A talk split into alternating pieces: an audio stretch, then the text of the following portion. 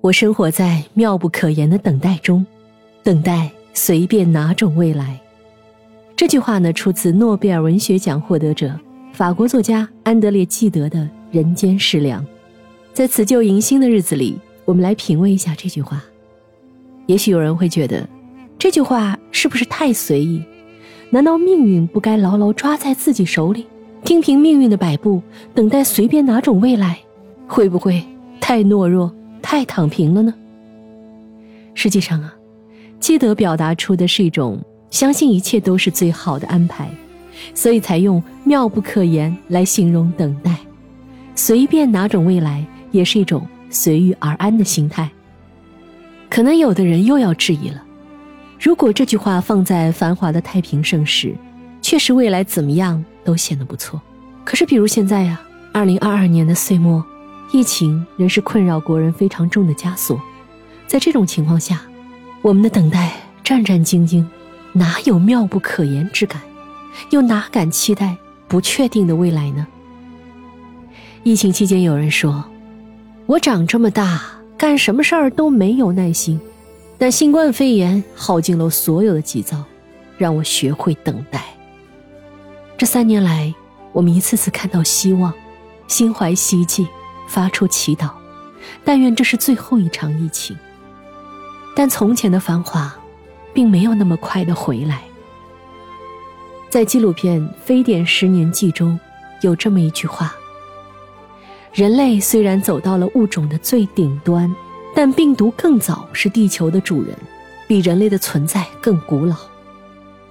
我们人类啊，自古以来都是靠着。战胜一轮又一轮数不尽的天灾人祸而幸存下来的物种，疫情的抗争贯穿着人类文明的进程，黑死病、霍乱、疟疾、登革热、非典、埃博拉、新冠等等，身处其中的每一代人都在与病毒抗衡。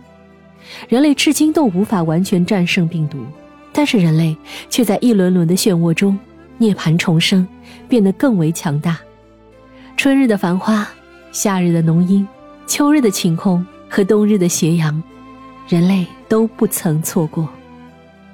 这场疫情，除了让我们深切感受到生命的渺小和无常，也让我们深深的懂得珍惜，珍惜健康，珍惜亲人，珍惜朋友，珍惜所有已经拥有的。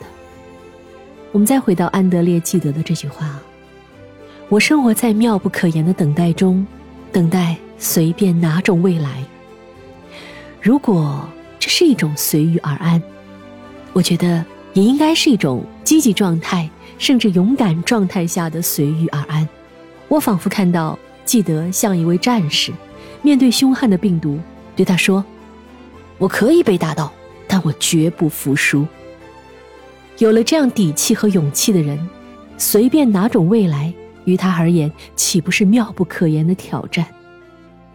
当然，这里的妙不可言的等待，不是自我感觉良好的无所事事，也不是盲目的乐观，而是把花费在迷茫和叹息上的时间，用在做好当下的事情，允许付出和收获之间的时间差和那些困难甚至失败的存在。二零二三年就要来了，你准备好了吗？我们一起携手，继续一路勇敢、坚强、乐观的同行吧。始终相信，不能把我们打倒的，终将使我们更强大。